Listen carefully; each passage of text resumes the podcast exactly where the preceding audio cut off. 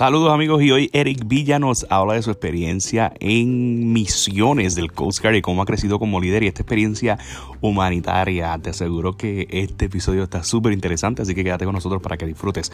Hoy con nosotros Eric Villa.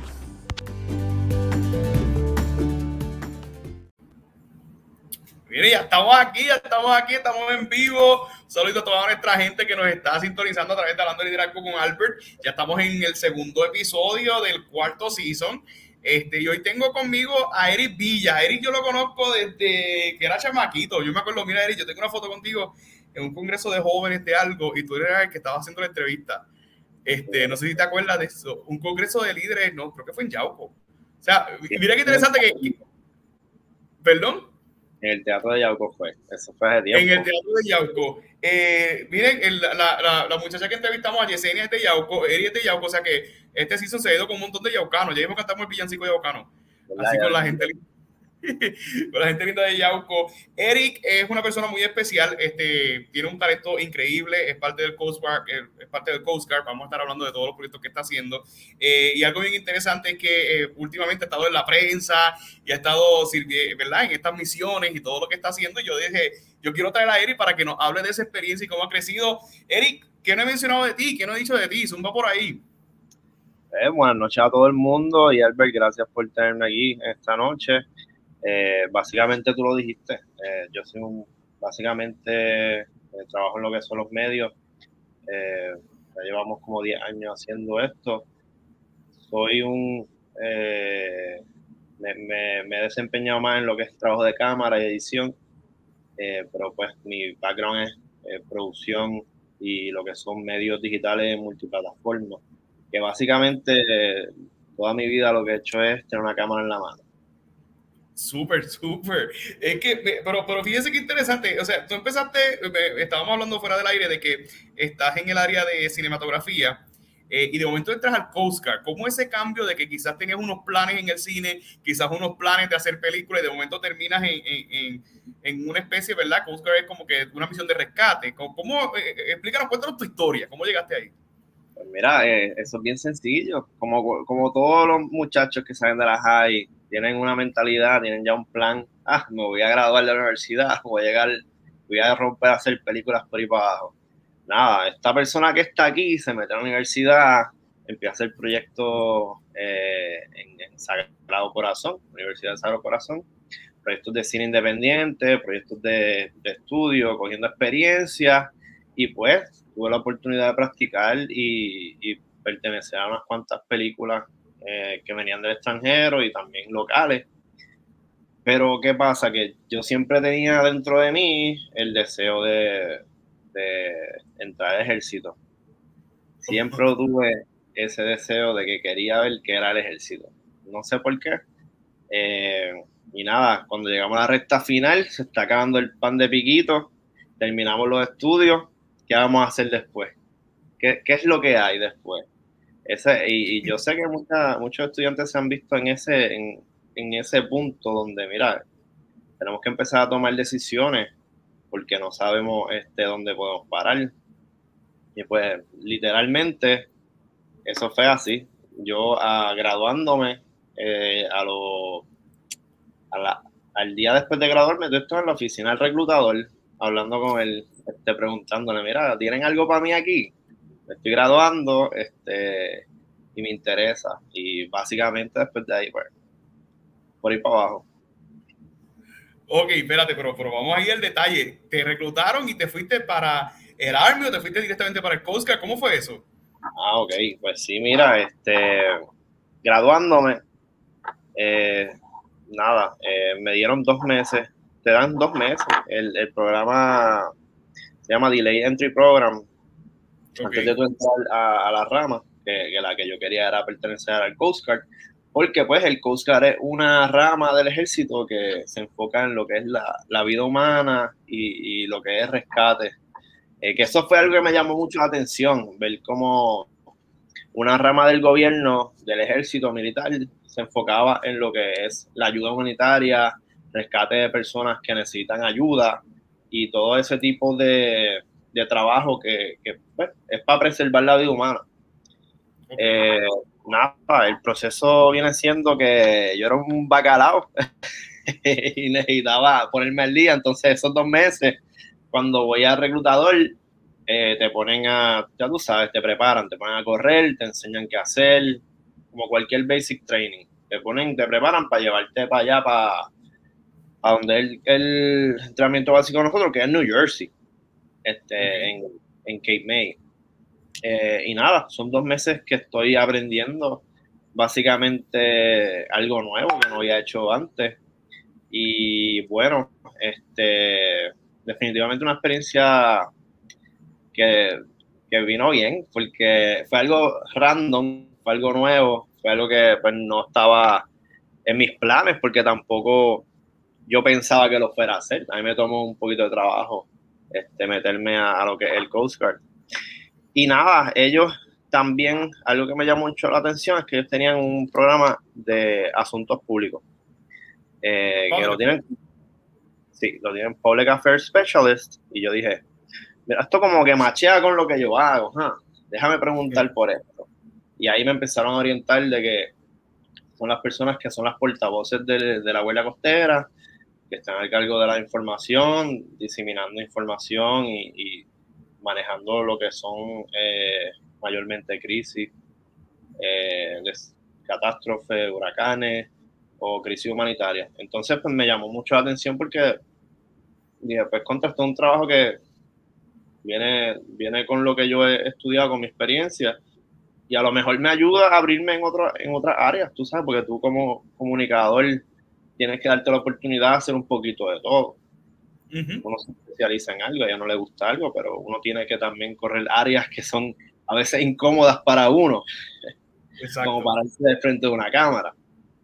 Y pues de ahí vamos, nos vamos para New Jersey, nos montamos en avión, vamos, este, mira, que sea lo que, lo que Dios quiera, vamos para encima, que se chave todo. Arrancamos para allá, eh, se empieza lo que es el basic training, eh,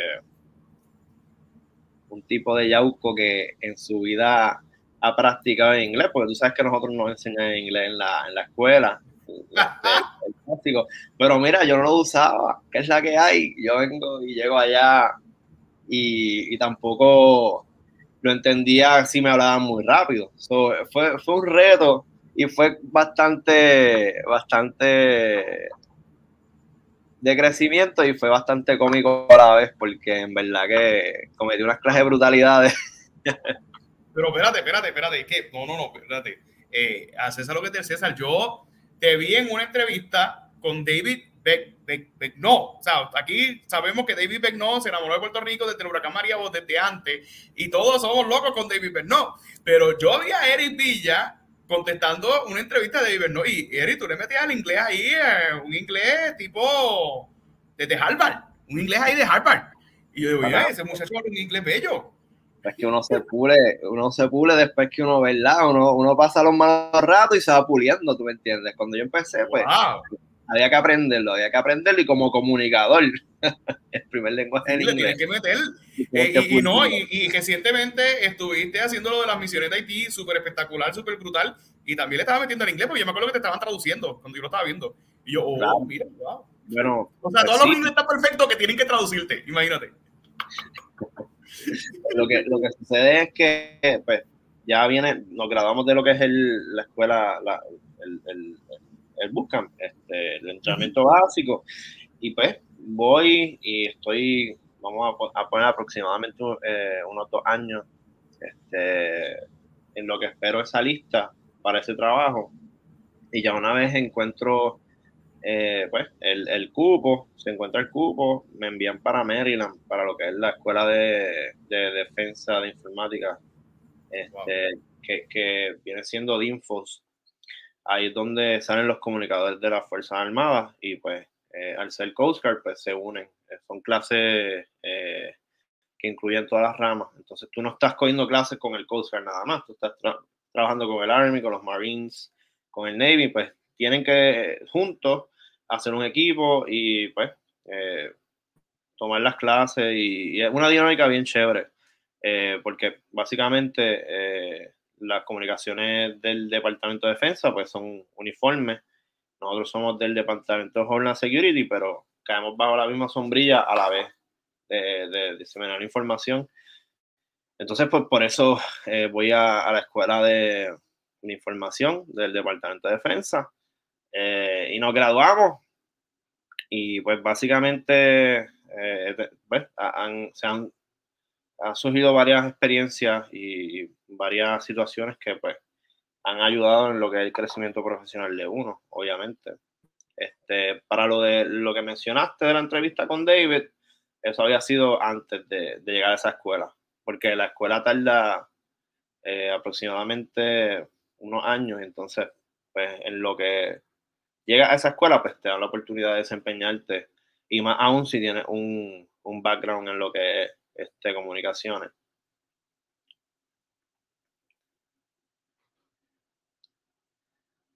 Espérate, que Albert se me fue. Hay que esperarlo.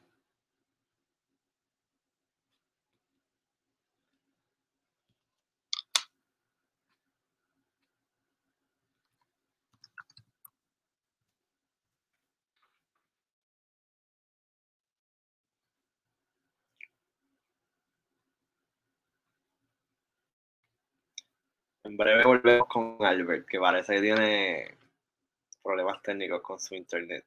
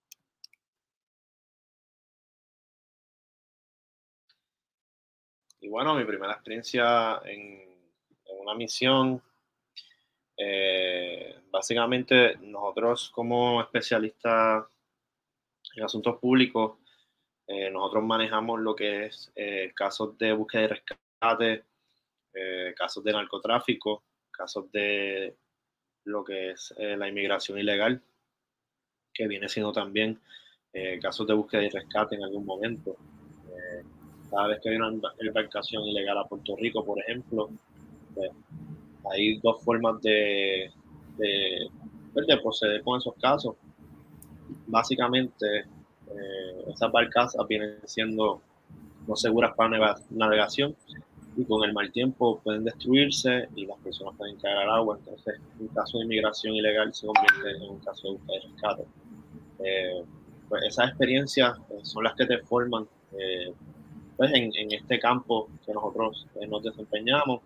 Pero yo te diría que la experiencia que más eh, me afectó de entrada a mí eh, fue la primera que me tocó solo, de que fue allá en, en las Bahamas, cuando el huracán Dorian este, hace tres años, pues se estacionó en lo que era Abaco este, y lo que era Sanqui y toda esa área de, de Bahamas y destruyó y causó daño significativo. ¿Cómo que, te tocó, ¿Cómo que te tocó solo? ¿Cómo es eso que te tocó solo? ¿Cómo es eso? Pues recuerdo que, ¿verdad? Ya nosotros estábamos preparados para lo que es la respuesta del centro de información eh, para lo que es la respuesta. Pero ¿qué pasa? Que siempre envían eh, dos especialistas de asuntos públicos. Y para ese entonces yo no era especialista, yo no había pasado por la escuela, yo tenía mi background de, de la universidad. Entonces, eh, estábamos ya haciendo entrevistas con CNN y Televisión Nacional eh, sobre cómo Miami se estaba preparando para el huracán Dorian. Entonces estábamos prestando esa información, este, yendo a las personas y diciendo, mira, si tiene una embarcación, eh, asegúrela. Y todo, todo ese proceso lo estamos llevando a cabo desde Miami. ¿Qué pasa? El huracán azota lo que es el área de, de las Bahamas y pues ahí recibo una llamada de mi jefa y lo que me dice es, mira Eric, eh, te tienes que montar en un avión. Los muchachos van a salir a empezar una misión de rescate humanitario este, en el área de las Bahamas y necesitamos que vayas y te encargues de lo que es la prensa y te encargues de lo que es hacer llegar estos visuales de, de las primeras unidades que vamos a tener haciendo rescate. Necesitamos que eso salga a los, a los medios. Eh, estaba todavía el huracán ahí, estaba todavía eh, el, el catástrofe, no había una dirección, no había un plan, entonces no tenía ni órdenes yo. Me dice, tienes como cinco horas, prepárate, llévate comida, llévate lo que necesites y arranca para allá, para este, Opaloca, que es donde tenemos la estación aérea, y te vas a montar en un C-144, que es un avión... ¿Qué es eso? ¿Qué es un C-144? Es un avión pequeño, una avioneta, casi una avioneta, un poquito más grande que una avioneta. ¿Y ibas tú? ¿Quiénes iban para ir? Porque es que, acuérdate que te vas a ir, no es como todo el mundo que se monta en un, avión comercial, sino que te montas en Opa Loca y, y, llegas en esa avioneta. Exactamente, esa, ese fue el primer, uno de los primeros crew que enviaron a hacer la ayuda humanitaria. Tenían, habían pilotos, habían unos eh, unas personas que hacían administración de USAID, que, son, que es eh, una de las organizaciones que más ayuda eh, cuando hay crisis. Sí, ayuda, USAID, sí, ayuda. USAID. Ellos, ellos llegan y, ellos son tremendos porque ellos te montan ahí este, clínica, te, rescatan gente, ellos hacen de todo. Esa gente. Sí, que son de disaster relief. Sí, esa gente son duros, son duros en lo que hacen. Pues íbamos con ellos. Entonces a mí me tocaba eh, ser la persona que iba a estar manejando lo que es el centro de información para lo que es el distrito de, del Coast Guard en, Miami, el distrito séptimo. Pues nada, llegamos, no hay un plan, llegamos y es un catástrofe, están los medios ahí que, bueno, el día que yo llegué no había medios porque literalmente había turbulencia del mal tiempo que había dejado el huracán. O sea, no había forma de, llegar. Nosotros tuvimos que... ¿Cómo ustedes pasaron? ¿Ustedes pasaron por encima del avión perdóname, del huracán o por dónde lo bordearon? ¿Cómo llegaron? Nosotros estamos eh, pasando por lo que era restante del huracán, que son unos... O el remanente. unos vientos, sí, que son unos vientos bastante fuertes, bien incómodo el vuelo. Este, y, y pues nada, el piloto dijo, mira, hay que llegar, vamos a tener que dejarlo en, en, en la clínica, en, ¿dónde fue? En Abaco, sí, en Abaco. Este, Pero espérate, ¿cuánto, ¿cuánto, duró, ¿cuánto duró el vuelo en esa avioneta? Y yo, yo creo que en avión dura 15 minutos, pero en esa avioneta yo creo que duró bastante y más con esa turbulencia. ¿Fue normal como otro vuelo o demasiado movimiento? Está, o sea, está por un huracán vamos a poner que eran como 45 minutos o más. Entonces el, el avión se movía. Estábamos como a unos, yo diría como unos 6.000, 6.000, 5.000, tú sabes que, que es una, una distancia bastante normal. Pero es bajita para una avioneta. Sí, estábamos, estábamos bajitos, no estábamos tan altos. Este, y entonces, pues todo, mientras más nos acercábamos, se, se intensificaban esos vientos. Ya yo estaba en un momento, yo estaba mareado en verdad, yo llegué y yo estaba, mira, en verdad, gracias por traerme, pero tengo un malestar en el estómago. La cabeza tenía, este, estaba mareado, porque es que no estoy acostumbrado a eso. Eh, y nada, llegamos. O sea que fue un, un vuelo con mucha turbulencia. Sí, un vuelo, eh, yo diría fatal. Yo estaba, a mí me da miedo volar, te voy a decir. y está en el Coast Guard. Okay. Está en el Coast Guard. Y le tengo miedo a las alturas también. ¿ah? No, y, y, los otros días yo vi un video tuyo en Haití en el helicóptero y yo, pero está loco. wow. Hay que Entonces, nada, eh, llegamos y, y, hay un revolú. Hay un, no, mira, en verdad no hay un plan. Eh, el plan tenemos que hacerlo nosotros, que son los que llegamos a, hacer una estructura. Eh, no había prensa, entonces lo que yo, lo que hacemos es organizarnos, ver cuál es el plan, cómo es que vamos a, atender los medios cuando vengan. Y nada, al otro día, pues ya tú sabes, tan pronto se despejó ese mal tiempo, llegaron, llegaron la prensa, llegó eh, eh, más gente del Coast Guard, porque el Coast Guard fue el, la respuesta rápida eh, para, para, para, este, para, esta, para esta ayuda humanitaria. Tiraron seis helicópteros de la estación de Clearwater de, del Coast Guard eh, con dos crews de pilotos cada uno. Estamos hablando que son cuatro personas por helicóptero. Eh, se tiraban ocho personas por helicóptero porque se volaba desde por la mañana que salía el sol. Eh, cinco de la mañana ya la gente estaba afuera hasta las 10 de la noche, hasta que no pudiéramos volar más, hasta que se cumplieran las horas de vuelo. Y nada, se llegó allá y esos equipos no pararon de trabajar. Este, se componen de, tienen servicios médicos y también tienen eh, el rescatista como tal.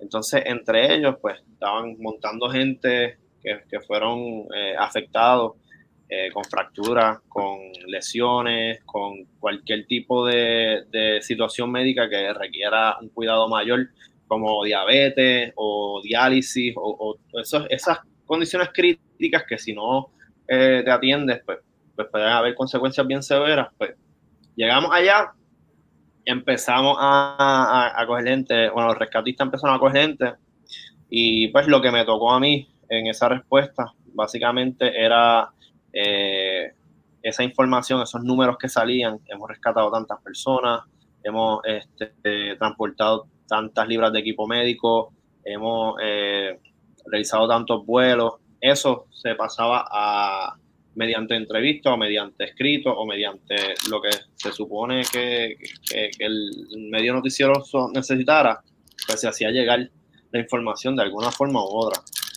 Este, también, ¿qué más? Eh, nosotros eh, establecimos eh, un centro ahí mismo en el aeropuerto de Abaco para recibir esos pacientes y que, y que se atendieran ahí inicialmente para después llevárselos a hospitales que fueran cercanos.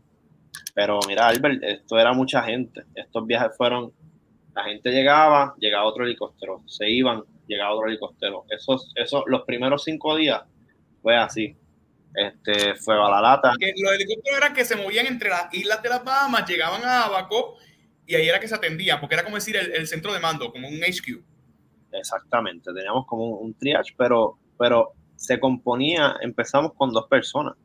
Estaban eh, la persona que coordinaba los vuelos y la persona de equipos médicos que estaba organizando eh, cómo iban a, tratar a los pacientes. Entonces estaba yo que estaba a cargo de la información y tenemos un equipo bien pequeño eh, inicialmente. Eh, después de eso fue que empezamos a, meter manos este, y, y, sí, fue, fue bastante, para mí fue bastante retante. Nunca me había visto en una situación como esa. también. Era muy tenso. bueno, yo creo que la pregunta está de más. ¿cómo, ¿Cómo te sentías o cómo tú en cierta manera canalizabas eh, la tensión que tenías encima y quizás la empatía de ver gente sufriendo eh, y cómo lo pudieras ayudar con, toda esa responsabilidad encima.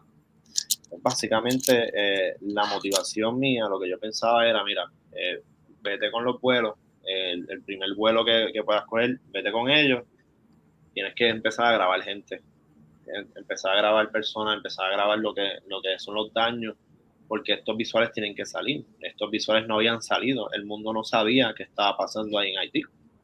Por lo tanto... Estamos, eh, espérate, ¿estamos en Bahamas o en Haití? Perdón. Perdón, en Bahamas, mira, que se me... Yo, espérate, unos proyectos a la vez porque me confunde. Espérate. espérate, que me fundí. Sí. En, en Bahamas, mira, iba a decir Haití de nuevo. Sí. En Bahamas decía, mira, eh, aquí la gente no sabe, el Congreso eh, sabe que, hay que estamos respondiendo, pero hay, que, hay que hacer ruido hay que, hay que enseñar lo que estamos haciendo. Pues nada, me montó la cámara, me montó el helicóptero, empiezo a grabar por ahí para abajo, empiezo a grabar las personas, las caras de las personas, por si acaso los familiares están viendo los videos que estamos compartiendo, sepan que sus familiares están bien, que lo estamos sacando de los sitios. Estoy empezando a, qué sé yo, sacar fotos, eh, empezar a hacer ruido. Vamos a hacer ruido para que, para que esto se intensifique, porque los medios tienen que, que compartir la historia que estamos este, compartiendo aquí.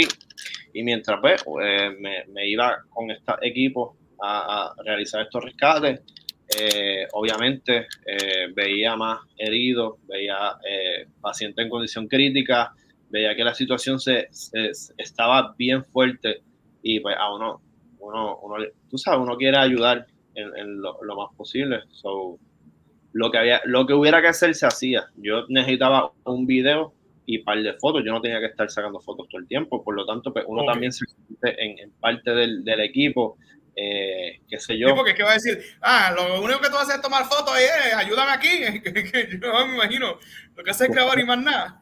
Si estamos ahí, este, nosotros, nosotros estamos capacitados para y entrenar, estamos entrenados para, para aportar en lo que sea, este, ya sea cargando los equipos médicos, ya sea asistiendo a cargar a una persona, lo que sea, nosotros lo hacemos. Eh, y pues se hace porque también está el deseo de, de, ayudar. Eh, yo puedo decirte que el 99% de, de, las personas que respondieron a este incidente en lo que fue Bahamas, eh, ellos no podían hacer más porque el cuerpo no les dejaba, porque ellos estaban desde por la mañana hasta por la noche y ellos no paraban porque la gente no paraba de, de, llegar con lesiones y cosas. Pues ellos siempre están como que, mira, pues vamos a seguir, vamos a cargar las personas que hayan que cargar, vamos a montar las personas en helicóptero que hayan que montar. Pero digo que en helicóptero caben, eh, tú puedes montar hasta 13 personas sobrecargándolo. ¿Y cuánto dura el vuelo de Bahamas y llegaban a Miami? ¿O llegaban a, o, o, era que, perdóname, creo que lo hablamos ahorita, pero ¿a dónde era que llegaban? ¿Llegaban a Opaloca o, o a dónde? ¿Cuánto duraba ese vuelo en el helicóptero? Pues mira, no se estaban eh, llevando personas a, Miami, solamente de, áreas de Bahamas este, que eran adyacentes, cercanas este, y un poquito más lejanas, eh, se iban. Estamos hablando como de dos horas de vuelo para ir allá y recoger y como una hora y pico para volver, depende la ruta que, el, piloto tomara. Era bastante distante eh, ese viajecito por eso ellos sobrellenaban este, los helicópteros, metían cuanta gente podían y volvían con mucha gente. Por eso mismo, porque tampoco era un viaje de, de 30 minutos. Este, el viaje era bastante rápido para llegar. Espérate, espérate, pero espérate, espérate. Y, y, el helicóptero. Ese helicóptero es como los que tú subes en Instagram, que son así como si fueran vanes o tenían sus asientos. ¿Cómo tú montabas toda esa gente allí dos horas en un helicóptero, que eso hace ruido, imagino que tienes que ponerte uno, yo nunca me he montado en un helicóptero, te tienes que poner unos audífonos, esa experiencia de estar montando tanta gente allí, obviamente estamos hablando de tiempos antes de la pandemia, que, que, que el distanciamiento, whatever, mm, eh, pero ahí todo el mundo apretujado. ¿Cómo es una experiencia de viajar en un helicóptero de eso? Pues mira, este, se, se, customizan para el tipo de operación que estás realizando. Eh, tú puedes poner una camilla, puedes ponerle asientos o puedes esconder los asientos. Pues nada, llegaba el momento que cuando ya teníamos gente acostada en el piso del helicóptero, los asientos los escondíamos eh, para hacer más espacio y nada, este, básicamente acomódate donde te puedas acomodar y quédate ahí. Cerramos la puerta del helicóptero y ahí, prensado, para volver a, a, donde nosotros estábamos atendiendo. Y el, el, ruido es muy fuerte, porque siempre he visto en las películas que tienen como unos audífonos así y tienen un... un... sí, el, sí, el ruido es bastante fuerte eh, porque, porque son cuatro hélices bien peposas de seis pies. Ese motor hace un ruido tremendo. Eh, lo que se hace es que se le provee a las personas que estén eh, llegando con los con los tapones para que se los coloquen en los oídos y no sufran daño este, en su audición. Y también había niños y bebés y se le, proveía la, protección adecuada eh, a todos esos pacientes, a todas esas personas que estábamos evacuando de, las áreas afectadas. Eh, bueno, yo, yo me acuerdo, lo único que yo escuchaba por esos días, estuve 13 días allá. Lo único que escuchaba de por la mañana hasta por la noche era los helicópteros, todo el tiempo. Y más cuando llegaron este, nuestro, nuestra rama hermanas, que llegó el Army, llegó los Marines, llegó el Navy, tú sabes, que llegaron con, con los helicópteros más grandes, eso le hacía más ruido, pues. pues que los helicópteros que, que, ustedes trabajan son esos helicópteros anaranjados que vemos en la playa, que, que vemos este que son pequeñitos, me imagino que son los más grandes los que estamos utilizando allí, pero sí pues estamos acostumbrados a ver en la playa el anaranjadito. Pues, pues mira, para ese tiempo eh, el anaranjado no se usó porque el anaranjado era de Puerto Rico para ese tiempo. Eh, son 65. Nosotros estamos usando un Jayhawk, este, básicamente como un Blackhawk de, de la uno más grande. Este, y by the way, ya Puerto Rico no está usando los anaranjados. Este, los cambiaron por, los, por los Jayhawk, un poquito más grandes, son rojo y blanco. Oh, ok, ok, ok. Sí, que a veces lo veo en el Fly Radar que estaba hablando, pero, pero sí era bien emocionante. Yo me acuerdo que desde pequeño yo siempre lo veía en la playa. Ay, ese es la Guardia Costanera. Sí, sí, exactamente. Pero ya, ya se cambió por uno más grande que tiene hasta siete horas de vuelo. Eh, por eso es que se usan estos ahora nuevos, que puede estar volando siete horas y puede irte 300 millas, te puede ir tiene un alcance chévere. Y pues nada, era meter cuánta gente, esos pilotos metiendo gente en helicóptero este, para atenderlos, los pacientes críticos, los niños, eh, las mujeres con sus hijos, esos tenían prioridad, se montaban en helicóptero, se llevaban acá a, este, a lo que era el área de abajo para proveer esos servicios médicos eh, y transportarlos hacia hospitales cercanos donde se le pudiera brindar un servicio médico de mejor calidad. Eso fue lo que hicimos allá. Fue, fue, algo bien, fue algo bien impactante porque tú ves personas que tienen necesidad, que, que no cuentan con la facilidad de decir, ah, me voy para el hospital. No porque qué hospital va ahí, todo está destruido. Está en un sitio donde eh, básicamente... Remoto. Se, exactamente, se metió un huracán, lo único que va a ver son, este, pues, eh, me acuerdo, veía mucha basura, mucha basura acumulada. Eh, el huracán metió tanta agua en, en algunas áreas que tuve vida, vida marina en el piso. Este, sí, fue, fue algo bien, bien terrible. Entonces, eh, esas personas no tienen la facilidad de contactar servicios médicos, por lo tanto, dependen de lo que se estaba haciendo ahí, del, del Coast Guard, sacándolo a ellos para que ellos pudieran este, atender a sus hijos y, y, y por demás.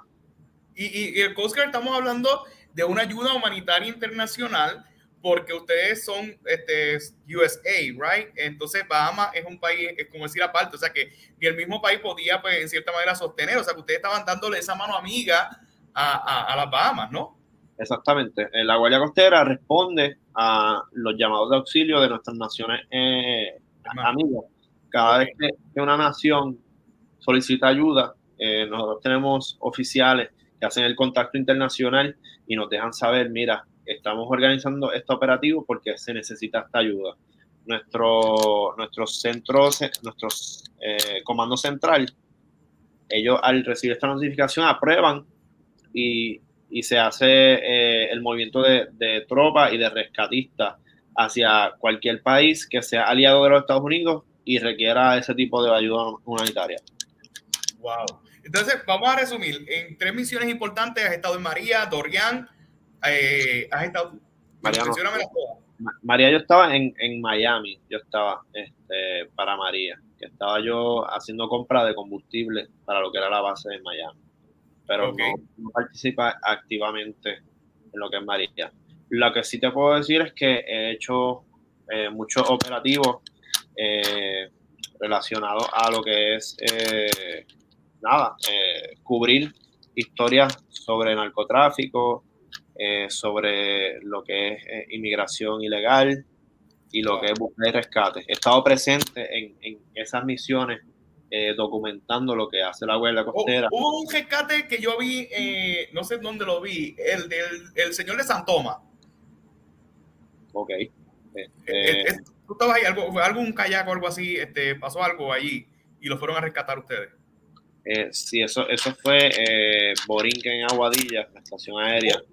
Ellos fueron los que, los que rescataron a, la persona que estaba en, en, Isla de Mona. Es el que, que, había salido con su pareja, ¿verdad? Algo así. Sí, Algo así, no me acuerdo, ni me acuerdo. Pero sé que yo, yo soy fanático tuyo y veo todos los videos y toda la cosa. Eh, Brutal, brutal, brutal. Entonces, la última experiencia que tuviste fue en Haití, que vi unas imágenes brutales, en cierta manera, eh, de la altura, eh, porque fue bien impresionante cómo, este, ¿verdad? Este, tomabas algunas tomas eh, valga la redundancia, tomamos unas tomas de fotos, pero a la misma vez, ¿cómo nos cuentas, verdad, esa experiencia que tuviste con nuestra, en Haití, que fue recientemente? Bueno, yo te diría que Haití ha sido eh, la experiencia más retante que, que, yo he visto hasta ahora. Eh, ya viene siendo porque Haití, desde antes de, del terremoto, ya Haití tiene una, ya todo el mundo sabe que Haití está, está en necesidad, es un país pobre. Te perdí, te perdí.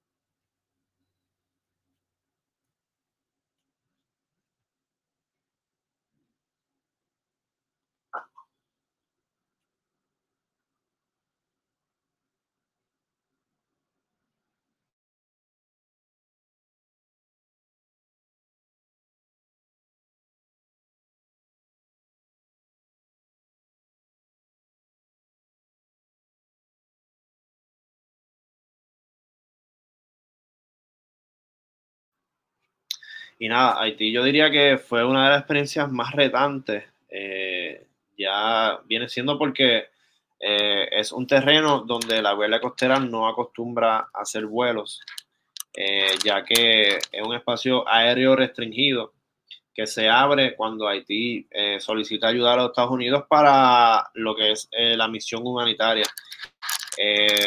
también Haití se diferencia de Florida, ya que tiene una montaña que son de sobre 6.000 pies de altura o más.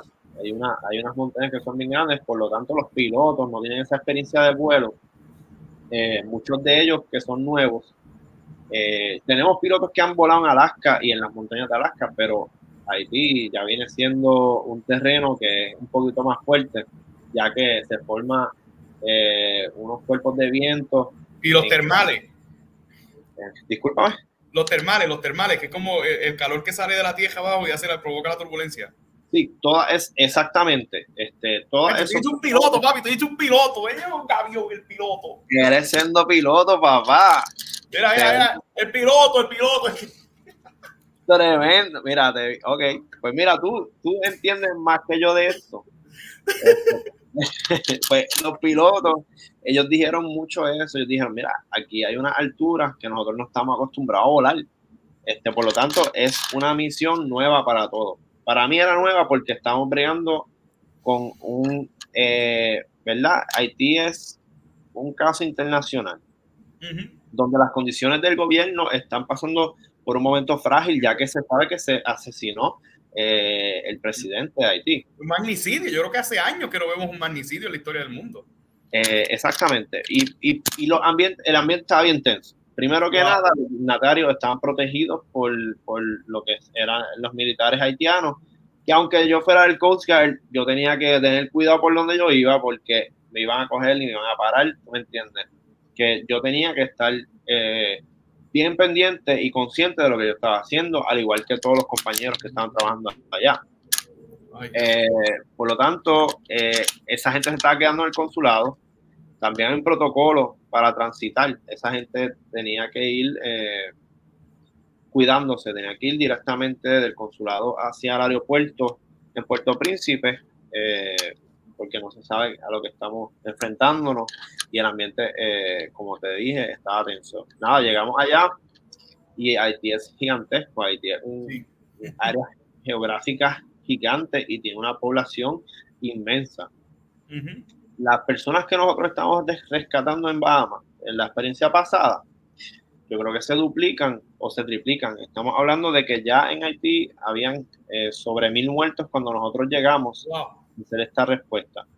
Eh, y estamos bregando con eh, locaciones remotas donde no se ha recibido esa ayuda desde el sábado que empieza ese terremoto.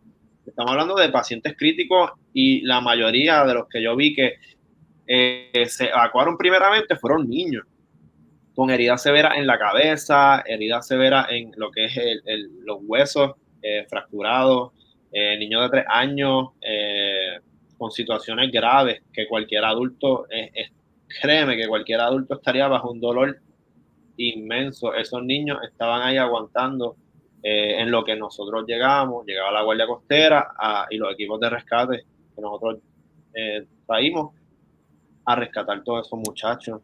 Eh, por, por, eso te digo que fue una experiencia que ya yo había visto lo que era algo impactante, pero esto me impactó de tal manera que, me sorprende y, todavía algo que, yo sé que no me voy a poder olvidar. Porque. espérate, espérate. Tengo que, hacer, tengo que hacer un break aquí y hacer una pregunta, quizás una pregunta personal. ¿Cómo, tú duermes, hermano? ¿Cómo tú duermes? O sea, después de vivir esa experiencia, ¿no se te quedan todas esas imágenes? Este, porque es que estamos hablando, quizás no fuiste a la guerra, eh, el, PTSD que, que, tienen, ¿verdad? Nuestros hermanos que van y, van al ejército y sufren, ¿verdad? Y nos defienden como nación. Pero ¿cómo tú puedes dormir pensando en la experiencia de Bahamas, pensando en la experiencia de Haití, cuando de momento tú llegas acá y la riqueza que tienes de poder dormir en una buena cama, en tu corazón se queda ahí, eh, hay un, tienen que haber unas imágenes que se te quedan para siempre ahí adentro. Claro, y... ¿Cómo, tú puedes? por eso es que uno, cuando, como todos los que estuvieron allá, cuando uno está en una situación como esa, uno trata de dar el 100%, aunque, aunque el cansancio esté ahí, uno no lo siente porque uno sabe lo que le espera a uno. Ah, yo, yo sabía, mira, yo me voy de aquí y, yo voy a tener mi cama, voy a tener aire acondicionado, comida, todo. Esta gente, cuando nosotros nos vayamos, ¿qué van a tener? ¿Qué les espera a ellos? Por lo se queda igual, todo se queda igual. Exactamente, eso, eso motiva a la gente, eso motiva a la gente a sacar fuerza, a decir, no, mira, yo estoy aquí este, prestado, yo, estoy, yo no me voy a quedar aquí permanente, por lo tanto, mira, da el máximo, todo lo que tú puedas dar, lo da ahí. Y muchas otras personas salieron. y, y, y, te has quebrado, te has quebrado en alguna de las situaciones que has tenido que yo, bueno, con todo el respeto, ¿verdad? Que has tenido que, como que darle espalda y llorar para que no te vean que estás llorando, como que no, no se te acabó la fuerza.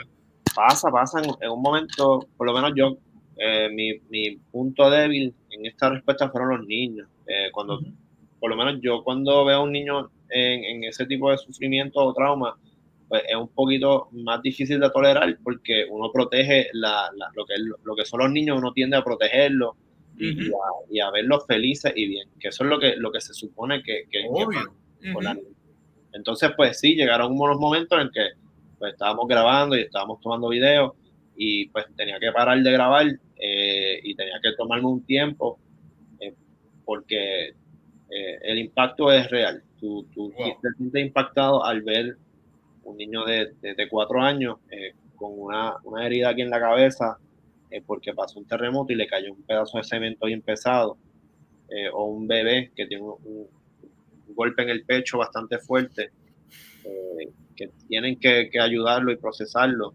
o un niño con una infección que si no se la atiende, pues puede empeorar el caso. Pues ahí uno, uno siente un, un impacto que, te, que te hace parar eh, no sé ni cómo explicártelo, tienes que parar de trabajar un momento y pues pensar bien las cosas, pensar qué es lo que vas a hacer eh, después de grabar, después de sacar la foto, cómo tú vas a ayudar a esas personas que están ahí. Si ellos necesitan agua, es más, quedarse ahí, darle la mano, contarle un chiste. También tenemos el COVID eh, que está pasando, ah, pues ahí. enmascarado, pues ahí créeme que a uno se le olvida el COVID porque uno quiere también confortar a esas personas uno quiere decir, pues mira, está el COVID, pero, pero yo te veo a ti sufriendo, te voy a dar la mano. Te voy a dar la mano, este, tú olvídate que estamos, todos estamos aquí. Y, y, y, se convierte en ese proceso en el que pues hay cosas que son regulaciones, tienes que estar con tu mascarilla, está bien, pero también uno tiene que acercarse a darle el calor humano a esa persona que está sufriendo, porque sabrá Dios si llegó ahí y no tiene familiares cerca. Y tú eres la única persona que le puede decir, mira, aguanta que, las cosas van a, salir mejor. Y eso pues es algo que, que se da solamente en situaciones así de intensas, yo diría. Cuando, cuando las personas ven lo que es la necesidad y, se unen para ayudarse entre ellas y que la cosa mejore. Eh, eh, es un sentimiento que pues eh, no, no, es, no, no, es fácil de manejar, yo diría, pero también te ayuda a motivarte a, a seguir dando eh, el rendimiento allá en el field, que es lo que se supone que uno haga, y pues eh, así yo te lo describiría. y necesitamos más gente como tú, porque es que por lo menos, bueno, me tiraría por la experiencia, pero no todo el mundo tiene esa fuerza de, de, poder atender en un rapid response en una situación como esta. Yo no quiero dejar tu tiempo, ya he tomado demasiado tiempo y se ha caído esto gracias a Luma, este, pero quiero en cierta manera, Eric, eh, que me definas liderazgo y cómo tú has crecido como líder. Eh, porque estamos hablando de liderazgo con Albert y yo estoy seguro que tú eres un excelente líder, por eso te traímos, porque todas estas experiencias te han formado a ti como líder. ¿Cómo tú defines, eh, cómo tú defines liderazgo y, y, cómo has crecido como líder? Bueno, por lo menos en eh, la experiencia de liderazgo, en mi caso, lo que te puedo decir es que viene siendo traer un, orden cuando las cosas no tienen estructura, tomar esas decisiones que, que en un desorden, en una situación en la que las personas están tomando direcciones múltiples, tú tienes que ser ese pilar y quedarte tranquilo, no porque, porque eh, no porque seas tú el, el jefe, sino porque alguien tiene que estar tranquilo y tomar una decisión para que los demás sigan ese trayecto. Si uno no tiene orden y uno no tiene el pulso, eh, se convierte en una desorganización y después uno pertenece a esa, a esa desorganización? Pues, pues yo te diría que la definición de liderazgo para mí sería visualizar una estructura, pensar un poquito más allá de los pasos que uno está tomando y dirigir a esas personas que no necesariamente, o sea por falta de experiencia, o sea porque pues, le impacta en lo que están viviendo, pues están como que, ¿dónde voy? Izquierda, derecha, izquierda, derecha, pues ahí, pues el líder tiene que decir, vamos todos para la izquierda porque esto es el camino más rápido al objetivo que tenemos. Vamos todos. Mira, lo que estoy haciendo. Y básicamente yo te definiría liderazgo como pues, ese temple para tú en medio de esa situación que, que, no está fácil, tú ver si te vas por la derecha o te vas por la izquierda y cómo tú vas a, organizar a todas esas personas que necesitan esa dirección. Wow, no, pero y, y, y, de verdad que estás hablando de ti, porque cuando me hablaste de la experiencia de, es que, wow, es que de verdad que me ha volado la cabeza y por eso es que estoy muriendo de la risa, porque es que, wow, dentro de crisis o dentro de un caos, cómo poder traer el orden. De verdad que, que me han volado la cabeza, Erika. Así que gracias por eso. Eh, hay una pregunta que yo le hago a todos mis invitados antes de cerrar. Yo sé que tiene sueño, yo también tengo sueño, tengo que comer. Este, ¿Cuál es tu película favorita? una de mis películas favoritas este, viene siendo eh, Mis Balas, una película eh, colombiana ¿Cómo se llama? Mis balas. Una película que trata sobre lo que es el tráfico, la explotación sexual. Mi eh, bala. Mis balas. Mis balas. Can you spell it for me? M-I-S-S-B-A-L-A. Eh, pero es la, original, no la, no la nueva. Netflix? ¿Está en Netflix? Creo que sí. Creo que la puedes conseguir en Netflix. Yo te, yo te envío un link, pero es, disculpa, no es colombiana, es mexicana. O sea, se, hace en México y habla sobre la explotación sexual eh, femenina y habla de, pues, de, de, cómo la política también tiene que ver en muchos de esos aspectos, en un ambiente corrupto. ¿Pero es un documental película o una película? ¿Cómo lo describe? Una película que habla de lo que es el narcotráfico, la corrupción en la política y cómo se explota sexualmente a, a la mujer. Este, wow. Wow. Y te hago la pregunta porque eres de cine y toda la cosa y por ahí nos vamos. Eh, libro, libro favorito. Libro favorito, yo te diría el libro del lado oscuro del corazón este, que también fue una película que tiene muchos poemas de Mario Benedetti, que es uno de mis favoritos. Ok, uruguayo. Este, pasatiempo, ¿cuáles son tus hobbies? Pasatiempo, me gusta pintar. Yo siempre estoy, ¿sabes? Pintando cosas raras. Obviamente hacer cortometrajes, que eso es lo que a mí me... Sí, sí, lo sabemos, lo sabemos. Y básicamente eh, estar afuera de casa, porque adentro me, me vuelvo loco. Nice, nice. ¿Estás radicado en dónde ahora mismo? ¿Está en Florida? Entre Florida y Puerto Rico, más o menos. Sí, estoy en, en St. Petersburg, en, Florida, viviendo. Entonces, pues, activo en Puerto Rico cuando, cuando hay algún operativo especial. Nice. Algún tipo de, de, misión. ¿Dónde te ves en el futuro? ¿Cómo te proyectas? Este... Bueno, esta Mira, pregunta es muy profunda en el futuro no necesariamente no sé, porque yo siempre, mira, el 80% de las cosas que yo me proyecto no pasan como yo quiero, pero yo sí me veo en Puerto Rico, este, Oh, ¿de desempeñando en Puerto Rico, sí. De alguna forma, eh, no sé si en una agencia federal, no sé si en un canal de, de- de comunicaciones, no sé en qué plataforma, pero sí me veo eh, haciendo algo en Puerto Rico, eh, que, que sí, eso lo estoy trabajando poco a poco. Wow. Este, Eric, si la gente le gustaría tener tus servicios de cámara, no sé si lo estás haciendo, si la gente le gustaría que le cuentes esta experiencia, como lo estás haciendo, dónde la gente te pudiera conseguir, eh, las redes sociales, cómo te conseguimos las redes sociales, si queremos ver tus proyectos, tanto lo que estás haciendo en Coast Guard como lo que estás haciendo en, tu empresa privada. Este, si te queremos conseguir, ¿cómo te, ¿cómo te buscamos en las redes? Pues mira, sí, en Facebook me puedes conseguir como Eric Villa, así como está escrito, R-I-K Villa.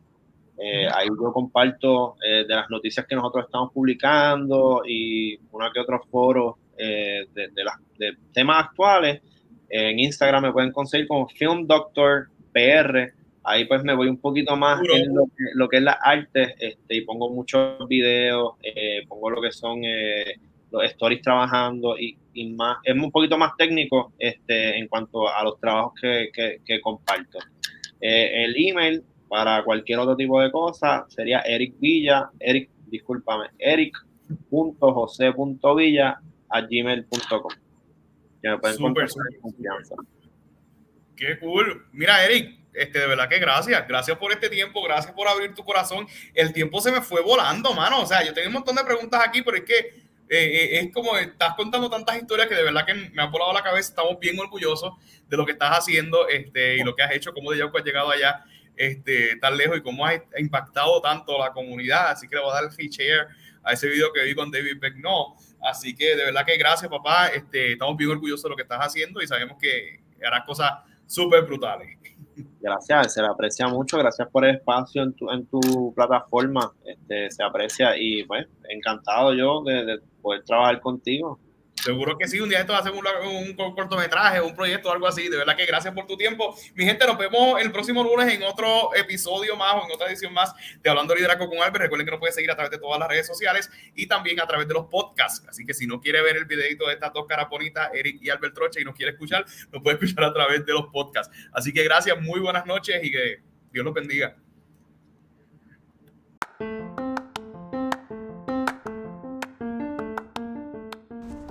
Y eso es todo por hoy, queridos amigos. Recuerden seguirlos a través de las redes sociales. Albert Troche en Facebook, Albert Troche TV en YouTube y Albert 787 en Instagram. No dejes de seguirnos, al igual que en cualquiera de nuestros canales de los podcasts. Hasta la próxima.